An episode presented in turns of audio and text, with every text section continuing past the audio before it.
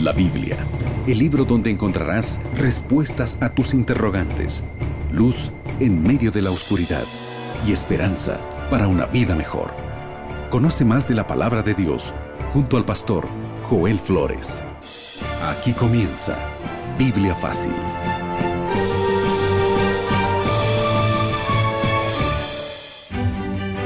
Gracias allí por estar sintonizando el programa y estamos con mucha alegría en el corazón y con tanta disposición para aprender una vez más lo que Dios tiene para nosotros que revelarnos a través de su palabra.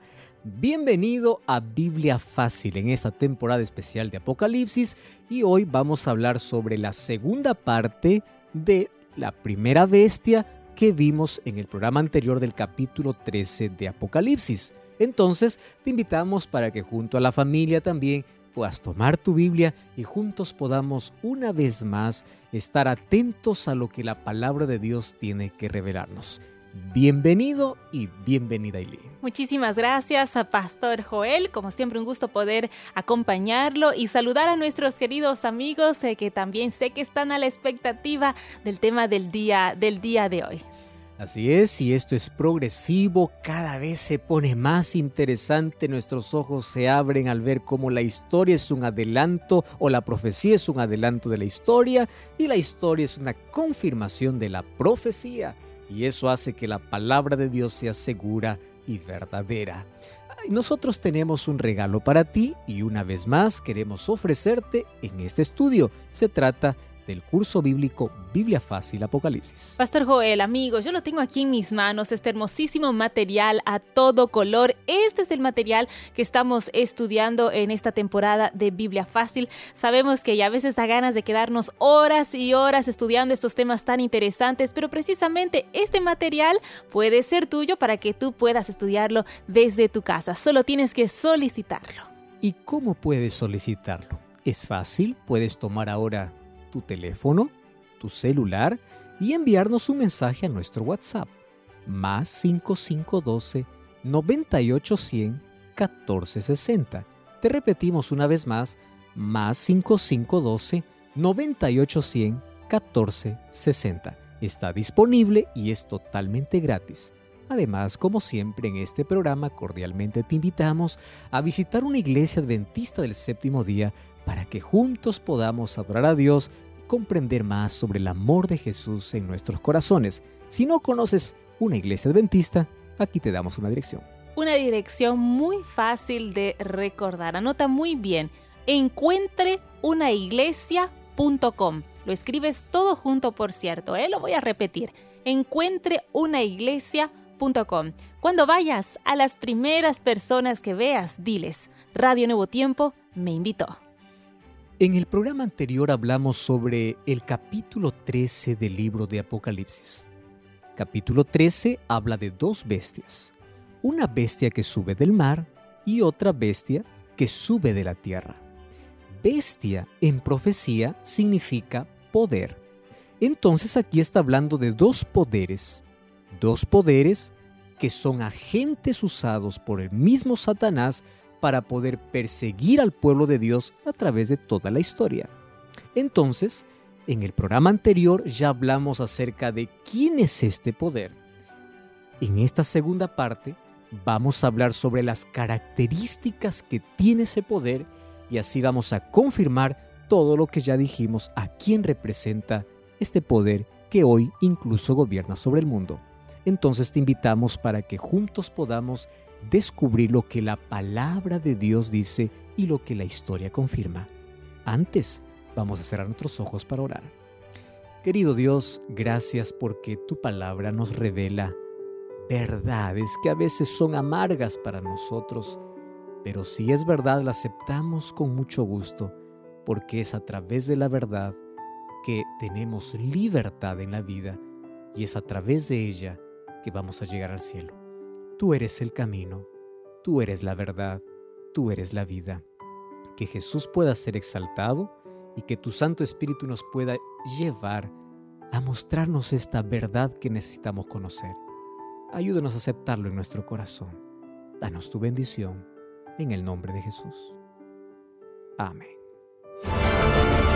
Siete respuestas a siete preguntas en siete minutos. Amigos, estamos listos para una vez más. Como siempre digo, juntos vamos a aclarar nuestras dudas a la luz de la palabra de Dios. Y por eso el pastor Joel ya está con Biblia en mano. ¿Se encuentra listo, pastor? Y vamos allí una vez más al capítulo 13 de Apocalipsis. Pastor, este programa lo hemos dividido, como usted mencionaba al iniciar, hemos dividido en dos partes, por la magnitud del tema, precisamente, porque es tan importante entenderlo detalladamente. Hoy estamos viendo la segunda parte. Y precisamente para poder entender esta segunda parte, tal vez vamos a hacer un resumen, vamos a recapitular lo que vimos en la primera parte en el programa anterior y ya queriendo saber, eh, pastor, el significado que usted ya comenzó el programa diciendo, hoy vamos a hablar de la bestia, qué significa la bestia, qué representa todo esto que se menciona en el capítulo 13 del libro de Apocalipsis. El versículo 1 del capítulo 13 está hablando de una bestia que surge del mar Mar significa gente, bestia significa poder. Esta pregunta ya respondimos en el programa anterior, pero hoy quiero hacer un breve resumen de quién es esta bestia. Nosotros ya hablamos que Daniel y Juan son dos profetas que escribieron para el tiempo del fin. Daniel y Juan hablan sobre este poder. En el libro de Daniel encontramos que nuestra historia está dividida por cuatro grandes imperios. No se levantó más un quinto imperio. El último imperio que nosotros tuvimos en la historia fue el imperio romano. Ahora, fíjate una cosa. Estos cuatro grandes imperios está representado en Daniel capítulo 7 como cuatro bestias. La primera es como un león que tiene alas, la segunda como un oso que tiene tres costillas en la boca, la tercera como un leopardo que tiene cuatro cabezas y la cuarta es una bestia terrible. Daniel capítulo 7 también nos dice que esta cuarta bestia es espantosa y terrible y en su cabeza tiene diez cuernos.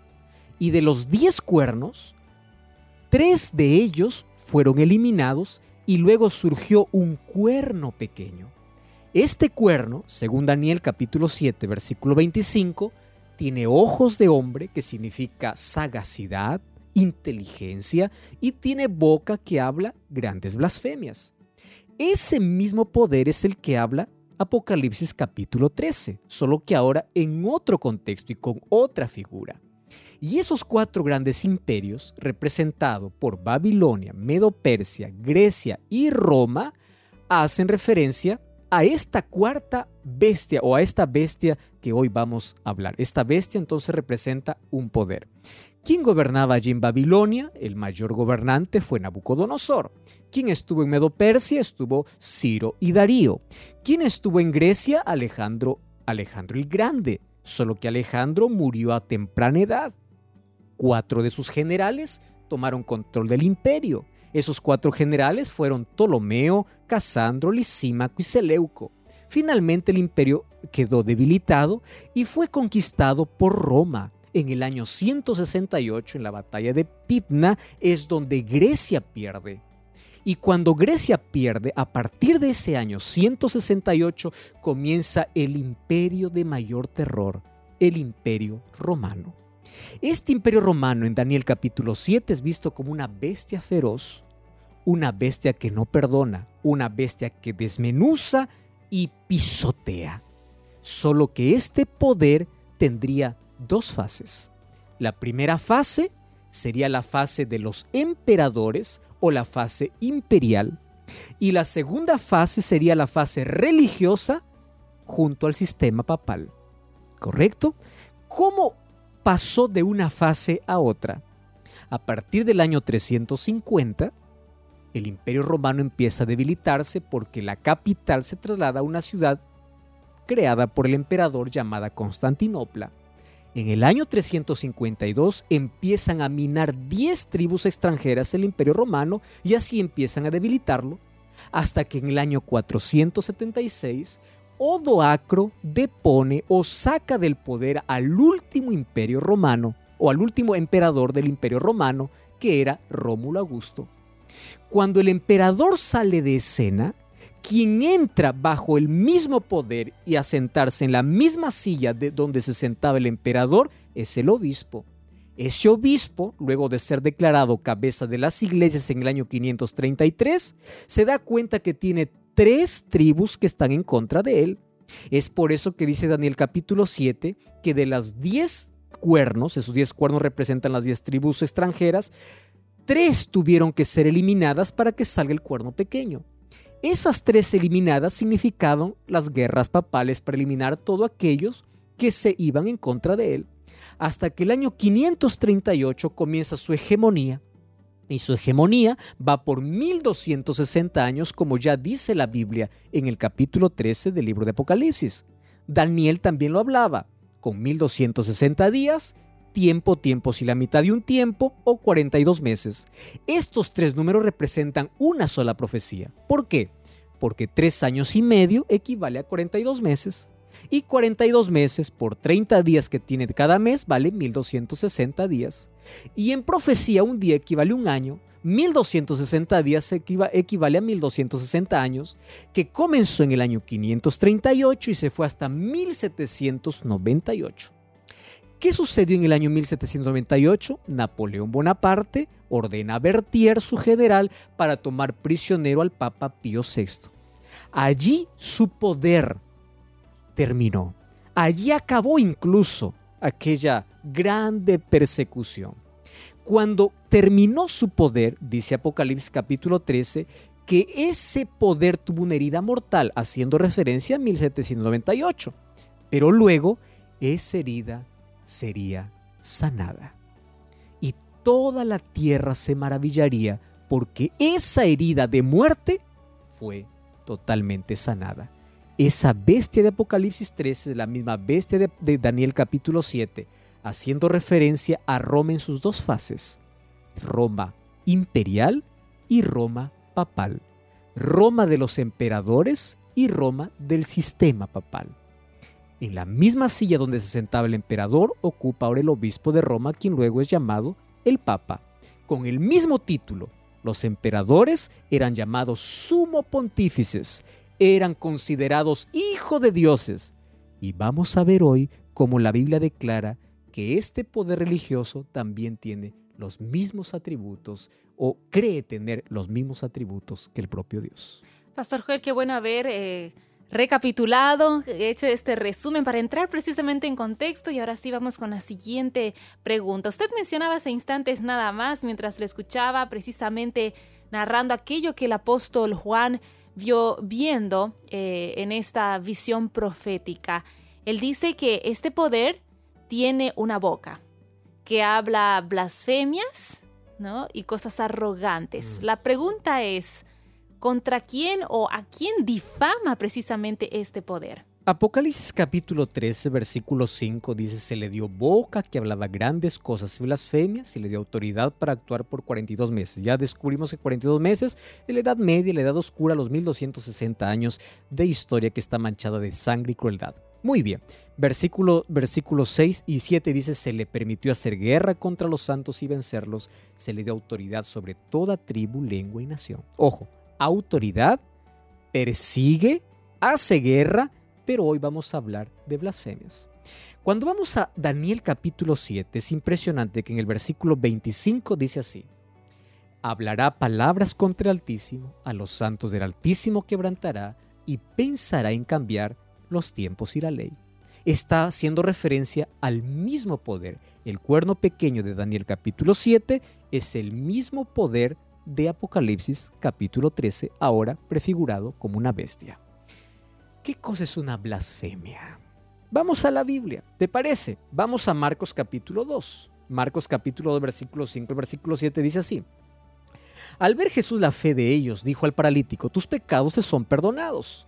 Algunos escribas pensaban en sus corazones lo siguiente, ¿por qué éste habla así? Él blasfemias dice porque nadie puede perdonar pecados sino solo Dios. ¿Qué cosa es blasfemia en la Biblia? Que un hombre se atreva a perdonar pecados que solamente le compete a Dios. ¿Estás entendiendo? Solo que los fariseos se equivocaron con Jesús porque Jesús sí tenía poder para perdonar pecados. Ah, pastor, pero la Biblia no dice que hay que perdonarnos los unos a los otros, el libro de Santiago. Sí, pero el perdón se lleva en dos dimensiones, vertical con Dios y horizontal con el prójimo. Si yo ofendo a mi prójimo, yo le pido perdón y él me perdona. Es un, perdón horizontal. Pero si yo ofendo a Dios, yo no tengo por qué confesar a un ser humano mi pecado. Yo confieso a Dios. ¿Quién es mi intercesor? No es un hombre. 1 Timoteo 2.5 dice que hay un solo mediador entre Dios y los hombres. ¿Quién es? Jesucristo. Entonces, fíjate, ¿qué cosa es arrogancia y blasfemia? Que alguien pretenda perdonar pecados. Presta mucha atención lo que yo te voy a leer ahora. En el canon católico, en el Concilio de Trento, en la página 440 y 870, dice lo siguiente. Ojo lo que dice, lo que dice. En la confesión al sacerdote, el sacerdote tiene poder de perdonar los crímenes cometidos después del bautismo. Yo pregunto, ¿quién le dio ese poder? ¿Eso está en la Biblia? No, eso es una blasfemia. Y presta atención, cuando un delincuente confiesa sus pecados al sacerdote, dice, todos sus delitos no solo son perdonados, también son destruidos y el criminal se convierte en un santo. O sea, el sacerdote humano te convierte en un santo. Eso en la Biblia es una blasfemia. Cuando alguien quiere colocarse en el lugar de Dios, toma los atributos de Dios, saca a Cristo de la intercesión y se coloca. Eso es lo que está refiriéndose la Biblia como blasfemia. ¿Qué más es blasfemia? Mira Juan capítulo 10 versículo 30, dice así. Jesús dijo yo y el Padre uno somos. Los judíos volvieron a tomar piedras para apedrearle. Jesús le respondió, ¿por qué ustedes quieren apedrearme? Le respondieron, ¿por qué tú estás hablando blasfemias? ¿Cuál es la blasfemia? Tú siendo hombre te haces pasar por Dios. Claro, los judíos estaban equivocados porque Jesús era Dios hombre. Sin embargo, blasfemia en la Biblia es un hombre que se hace pasar por Dios. ¿Correcto? Ahora, préstame atención, yo no estoy inventando ningún dato aquí. Mira lo que dijo el Papa León XIII. Préstame atención. Esto lo puedes encontrar en el libro de historia. El Papa León XIII dijo así, los papas tenemos sobre la tierra el lugar de Dios. ¿Acaso esto no es una blasfemia? Tenemos el lugar de Dios. Mira lo que, lo que dice el diccionario eclesiástico católico en el artículo del Papa. Tú puedes encontrar esta información. Dice así, el Papa es de tan grande autoridad, dignidad y exaltación que no es un hombre, sino es como Dios y sustituto de Dios me hace estremecer esta declaración. Dice además, el Papa tiene autoridad y poder para modificar, explicar e interpretar las leyes divinas. Por eso es que cualquier cosa puede decir, y no importa si está en contra de la Biblia, como dice que tiene poder, ¿por qué tiene poder? Porque cree que es Dios. Bonifacio VIII, dijo lo siguiente, declaramos definimos y proclamamos que cada ser humano debe someterse al pontífice romano para que sea salvo. ¿Qué cosa es esto? Esto es una blasfemia. Fíjate una cosa. Yo tengo aquí en mi mano un libro que se llama El Papa y el Concilio. Un libro que vale la pena leer para poder comprobar lo que la Biblia dice. Déjame leer para ti lo que dice la página 132. Yo estoy aquí leyendo literalmente. Dice así, cuando se dice que el Papa es infalible o divino, no es una metáfora, es un enunciado literal y estricto de la doctrina ortodoxa enseñada en los libros ultramontanos. ¿Qué cosa dice allí? El Papa es Jesucristo en la tierra. ¿Estás escuchando? Mira lo que dice, es Jesucristo, es Cristo en cuanto a autoridad, eh, en cuanto autoridad para con Dios su Padre. Préstame atención. El formulario de condenación húngaro, estoy leyendo aquí, que es un acto de fe de los nuevos católicos convertidos al papismo, elaborado en el año 1674 por los jesuitas, dice lo siguiente. escúchame aquí, confesamos y creemos que el pontífice romano es el vicario de Jesús y que puede, según su voluntad, absorber de pecado y preservarlos del infierno y enviarlos si él quiere. ¡Wow!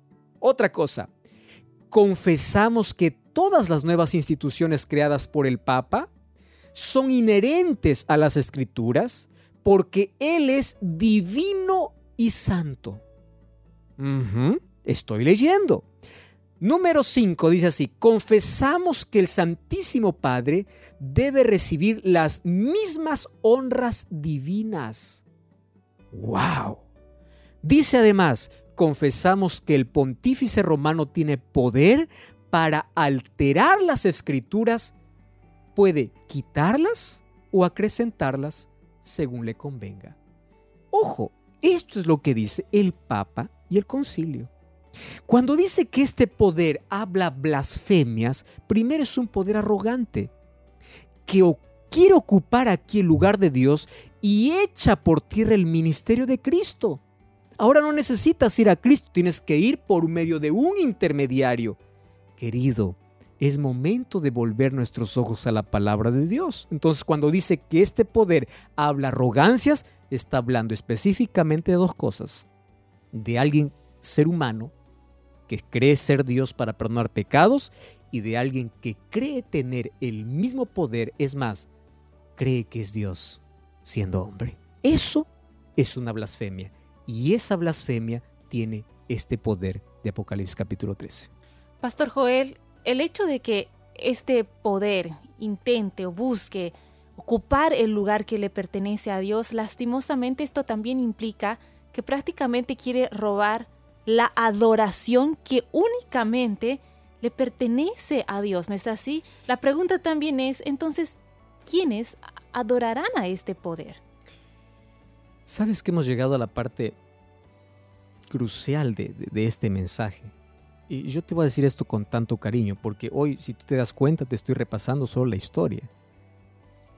Y aparte de eso, el libro de Daniel dice que echaría por tierra toda la verdad. Yo aquí me pasara horas diciéndote cómo en cada año, en la edad, en la edad media, en la edad oscura, donde la Biblia fue prohibida, se colocaron tradiciones. Encender velas a los santos, eh, allí canonizar. Eso no está en la Biblia.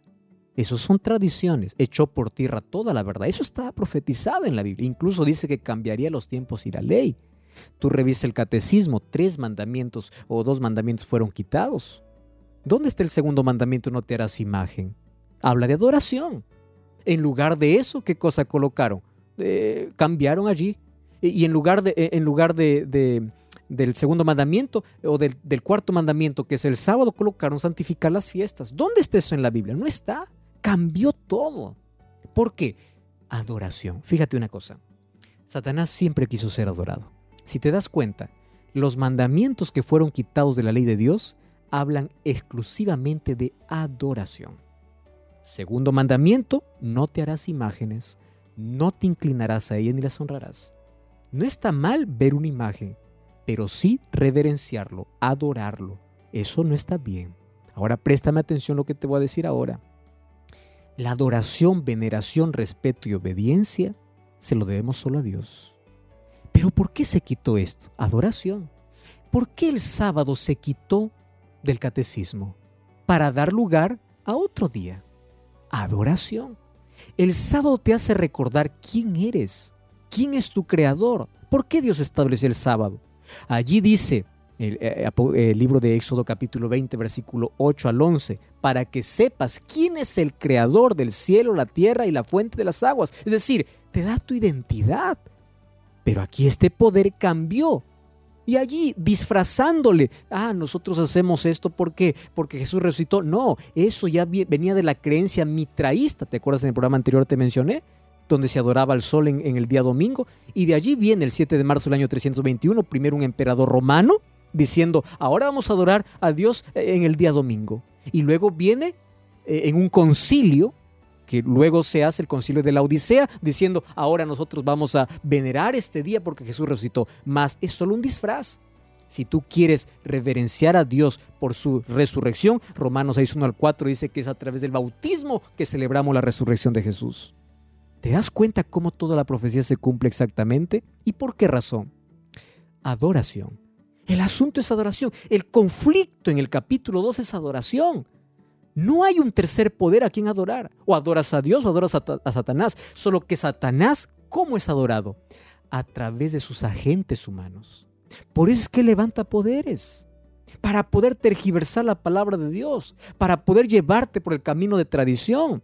Para poder alejarte de los principios establecidos por Dios. Y ahí viene el conflicto. Capricho humano o voluntad divina.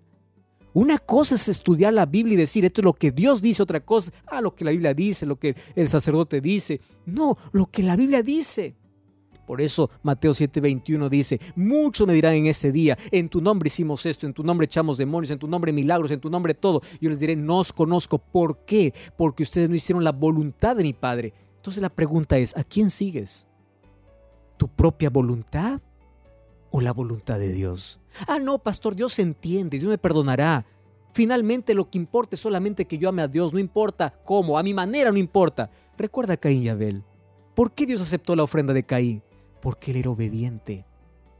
Recuerda que la obediencia y lealtad se lo debemos solamente a Dios. Satanás quiere ser adorado y lo hace mediante sus agentes. Pero fíjate, qué cosa es lo que me encanta, el versículo 8. Dice así, lo adoraron todos los moradores de la tierra, cuyos nombres no estaban escritos en el libro de la vida. Wow, préstame atención. ¿Sabes quiénes son los únicos que le adorarán?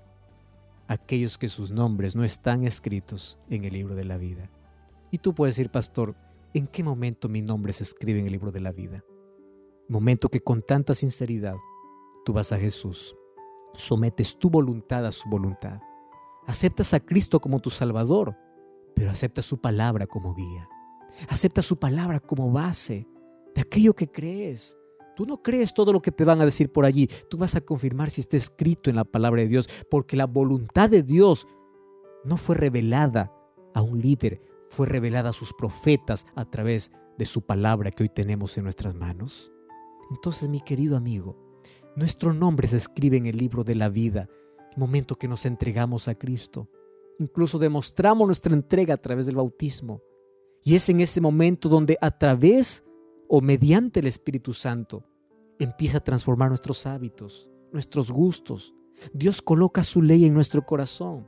Nos tornamos obedientes naturales. Nadie se salva por obedecer. Somos salvos por la gracia.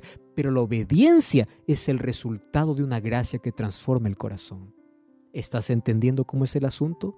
No te salvas por ser obediente. La obediencia es el fruto que eres salvo por su gracia. Aquí no hay lucha entre la ley de Dios y la gracia de Dios. Aquí no hay lucha entre la voluntad de Dios y el nuevo pacto. No. Dios quiere que tú seas fiel a Él, fiel a su palabra. Ahora, en el libro de Lucas capítulo 10 versículo 20, Jesús les dijo a sus discípulos, alégrense porque sus nombres estén escritos en el libro de la vida. Los discípulos volvieron con mucha alegría diciendo, Señor, en tu nombre hicimos tantas cosas. Jesús le dice, esperen, su mayor alegría es que tu nombre esté escrito en el libro de la vida. ¿Sabes por qué? Cuando Cristo regrese, solo irán con Él aquellos que sus nombres están escritos en el libro de la vida. Mi pregunta para ti es, ¿tu nombre está allí? ¿Está allí? ¿A quién estás adorando? ¿A quién estás rindiendo culto? ¿A tus propios intereses? A tus líderes, a la palabra de Dios? ¿A quién estás obedeciendo? Finalmente, solamente hay dos poderes, solamente hay dos lugares. Solamente la adoración consiste en decidir por quién voy, a quién adoro, a quién me rindo. Es hora de levantar nuestra voz para decir, adora a Dios, porque Él es el único digno de ser adorado. ¿Lo quieres eso en tu vida? Vamos a orar. Querido Dios, gracias porque tu palabra nos saca de la oscuridad a la luz. Gracias porque en ella encontramos toda la verdad que necesitamos comprender. Y hay miles de personas que están escuchando este programa y son tan sinceros. Y tu Santo Espíritu está trabajando en su corazón. Y los estás llamando para poder dar un paso de fe. un paso de fe para caminar en tu palabra, en tu verdad, para rendir adoración solo a Dios, para poder abrir la Biblia y encontrar tu voluntad y someter su voluntad a la tuya. Esa es nuestra decisión. Ayúdanos a tomar decisiones importantes en la vida y que tu Santo Espíritu siga abriendo nuestros ojos ante esas verdades. En el nombre de Jesús te pedimos. Amén. Amigos, con el corazón de, con el deseo en el corazón de poder adorar únicamente a Dios, es que llegamos al final de nuestro programa, Pastor Joel. Esperamos en el próximo programa porque hablaremos sobre la segunda bestia, la bestia que sube de la tierra. Te esperamos aquí, en Biblia Fácil.